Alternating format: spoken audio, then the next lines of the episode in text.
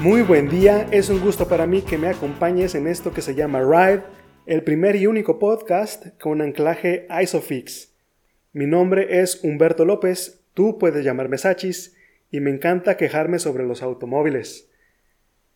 En esta edición de Ride quiero hablarte sobre mi auto, el que uso casi todos los días, un Hyundai Atos by Dodge, año 2010. Voy a contarte la experiencia de vivir con un auto barato para que así tú no tengas que hacerlo.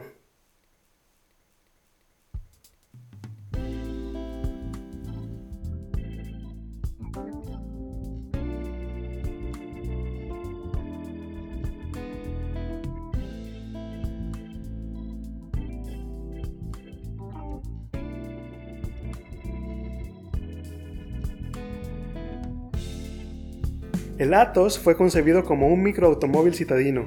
Generalmente, los autos citadinos no son sobresalientes. Son populares, se venden mucho, la gente luego se encariña con ellos y les confiere esa calidad de entrañables. Pero en realidad son vehículos que no hacen bien su trabajo o apenas lo hacen de manera aceptable.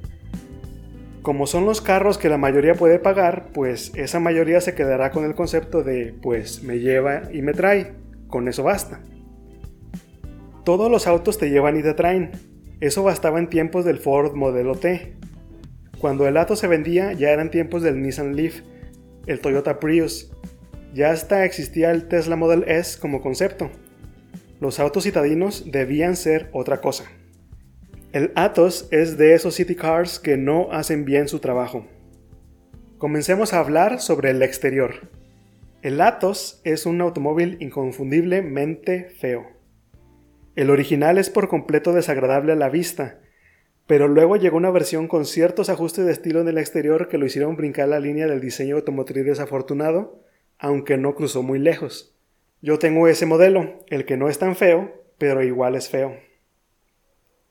Es más, los de Dodge sabían que es un automóvil feo, porque cuando apareció el rediseño, llegó junto con un comercial de televisión donde un policía de vialidad detenía a un tipo que circulaba tranquilamente en su Atos, el nuevo, el ya no tan feo. El policía se acercaba a la ventana del conductor y le decía como reclamo sarcástico Muy bonito. Luego le daba unas vueltas al auto mientras murmuraba Muy bonito. Y ahí notabas que hablaba sobre el diseño. Pero adivina, el Atos nunca se volvió muy bonito. Es feo, ¿queda claro? Pero algo positivo debe haber en un carro tan poco agraciado, ¿verdad? Bueno, las puertas delanteras son amplias y la apertura hacia el interior hace muy sencillo abordar. Uno pensaría que el hecho de que sea una caja metálica con una rueda en cada extremo y un motor de volumen pequeño le daría cierta amplitud en el interior. Y pues es más o menos cierto cuando mides 1,75 como yo. Ya si superas 1,80 vas a encontrar con que no hay suficiente espacio para las piernas y llevarás tus rodillas dándole golpes al tablero. Aquí una aclaración. El espacio es aceptable pero solo para los que van enfrente. La banca trasera es un sillón de adorno.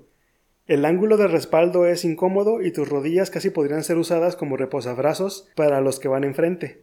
Lo mejor que podrías hacer es remover por completo ese asiento y disfrutar de una muy buena área de carga porque al final ese es uno de los usos que se han delegado a los Atos, vehículos de reparto. Es un Atos el que lleva pan a mi tiendita cercana. Otro acierto en el diseño es que hay mucho cristal, así que la visibilidad está muy bien. Ventanas grandes, pilares delgados y en general el tamaño del auto sí hacen que sea simple navegar por las calles. Podría decir que estacionarse es cosa sencilla, pero eh, no.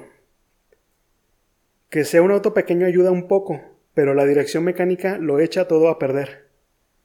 La seguridad está a cargo solamente de cinturones. No hay ABS y ya con esa ausencia se descarta cualquier otro sistema electrónico. No hay bolsas de aire. No necesitas inspeccionar detenidamente la carrocería para reconocer de inmediato lo endeble que es. En caso de colisión te convendría que fuera contra algún arbusto, porque golpear algún objeto sólido a una velocidad de 30 km por hora resultaría en serias magulladuras, y a partir de ahí, accidentes a una velocidad más alta se vuelven exponencialmente más arriesgados. La única característica de confort que podrías encontrar dentro de mi Atos es aire acondicionado. Sin embargo, encenderlo provoca que parte de la fuerza del motor se use para mover el compresor. Y este es un motor pequeño. Cualquier carga extra que algún accesorio genere se nota y mucho. Y qué bueno que hemos llegado a la parte del motor porque esa es una de las características más mal interpretadas y que más me enoja de este tipo de autos citadinos baratos. El motor en el Atos es un 4 cilindros 1.1 litros y que cuando nuevo producía alrededor de 60 caballos. Una ridiculez. Si te digo que el consumo que yo obtengo en el Atos está entre 15 y 17 kilómetros por litro, tú me dirás que ese número suena bien. Pero la verdad está en que el dato es por completo decepcionante. Esa estadística del consumo se logra debido a que el motor es pequeño y de ninguna manera significa que sea eficiente. Y es el mismo pecado que cometen los autos baratos de hoy, el Mitsubishi Mirage, el Dodge Attitude, que son el mismo, el Fiat Mobi, el Fiat Uno, el Suzuki Ignis, hasta el Volkswagen Up. Creer que son vehículos eficientes es una ilusión, y es el principal engaño que despierta el deseo por estos carros. Hay motores contemporáneos al de Latos que logran el mismo rendimiento con potencia mayor, en autos más pesados, más cómodos y más equipados. Y eso en una época donde no se acostumbraban los minimotores sobrealimentados que tenemos hoy. Si miramos a la oferta actual, hay unidades con el mismo desplazamiento y mismo rendimiento, pero con el doble de fuerza y potencia. Ok, detendré las quejas por un momento. Mencioné que este podcast sería sobre mi experiencia con este carro barato. Basta una palabra para que sirva como resumen de toda la vida con el Atos. Frustrante. La poca potencia provoca que sea un city car que apenas sobrevive al ambiente donde se supone que debe sobresalir. Imagina esto. Circulas tranquilamente y de pronto te debes detener porque encuentras algo que bloquea tu carril, así que para continuar debes pasarte a otro, izquierda o derecha. La única manera segura de lograr esta maniobra es pasar a este nuevo carril y alcanzar la velocidad que los demás ya llevan. A pesar de lo ligero del auto, a pesar de no llevar carga, la potencia no te permitirá cambiar de carril con confianza. Si eres precavido y prefieres no arriesgarte ni arriesgar a los demás, tendrás que esperar a que el campo esté despejado para por fin seguir con tu camino. Mientras eso pasa, verás cómo los que iban detrás de ti sí pueden despegar con velocidad para integrarse al otro carril. Ellos sí tienen un coche decente. Tú no puedes porque los bloquearías. Tú no puedes porque los harías frenar innecesariamente. Es frustrante ser lento. Sobre la eficiencia del motor ya hablé, no hay tal cosa, no es eficiente. 15 o 17 kilómetros por litro es inaceptable, indefendible, una farsa. Es un insulto, frustrante. La practicidad es un tema peculiar. Si sigues mi consejo y quitas el asiento trasero, tendrás espacio hasta para bicicletas. Por otro lado, ninguno de los portavasos te servirá para portar tus vasos. Son poco profundos y lo más seguro es que tu botella se caiga en la primera curva que tomes.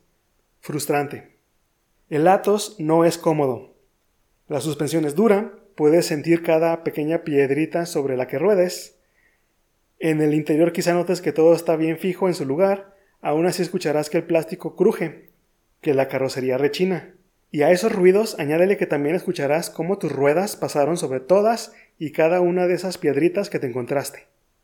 Hay frenos, pero no muy buenos.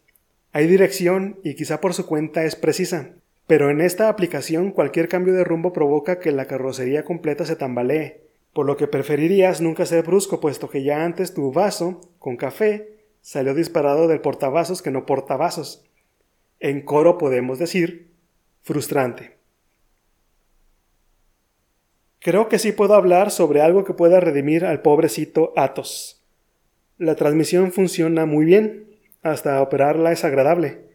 La posición de las velocidades está bien definida, no es necesario hacer un gran recorrido para llevar la palanca de una velocidad a la otra. No hay juego, nada se ha aflojado. Y eso es sorprendente cuando tenemos en cuenta que el número en el odómetro se acerca a los 200.000 kilómetros. 200.000 kilómetros en un auto que está por cumplir su primera década. Eso es también un detalle positivo a reportar, puesto que a pesar de todo ese recorrido, no ha sido necesaria alguna reparación mayor. jamás han ocurrido fallas graves que vuelvan al Atos un objeto inservible. Si alguna vez intenté encender el auto sin que respondiera, seguramente fue por una falla en la batería, así que bastó reemplazarla y listo. Este nivel de confiabilidad no es algo exclusivo en los autos baratos, pero sí es algo que muchos considerarán como parte de sus cualidades. Un carro barato es más simple y podría fallar poco, al menos en este caso resultó verdad. ¿Basta este detalle a favor para obviar la gran cantidad de contras que enlisté? No, nunca. En el presente, yo no recomendaría un vehículo nuevo que tuviera las características de mi coche. Existe a la venta en México el Hyundai Grand i10, que en esencia es el sucesor del viejo Atos. A pesar de casi una década de diferencia, ese par de autos se parecen en mucho. El motor es pequeño, la eficiencia es ridícula, y es mínimo el esfuerzo para dotarlo con equipo de seguridad, porque solo encontrarás ABS y dos bolsas de aire. Es más, Aún hay versiones del Gran i10 sin bolsas y sin ABS, igualito a mi Atos. No puedo defender las deficiencias que los viejos coches baratos tienen, pero hay algo que sí necesito decir. Los autos del pasado no son culpables al omitir los avances técnicos y tecnológicos que disfrutamos hoy. Lo mejor que podemos hacer con estos vehículos de hace una década es usarlos, aprovecharlos, a pesar de lo malo. Ya existen, están entre nosotros. La mejor vida que podemos darles es hacerlos funcionar hasta que por fin decidan no hacerlo más. Lo que ya no podemos permitir es continuar con este ciclo. Ya no merecemos que hoy, entre nuestras opciones de autos nuevos, haya ejemplares tan defectuosos como los que veríamos en 2010.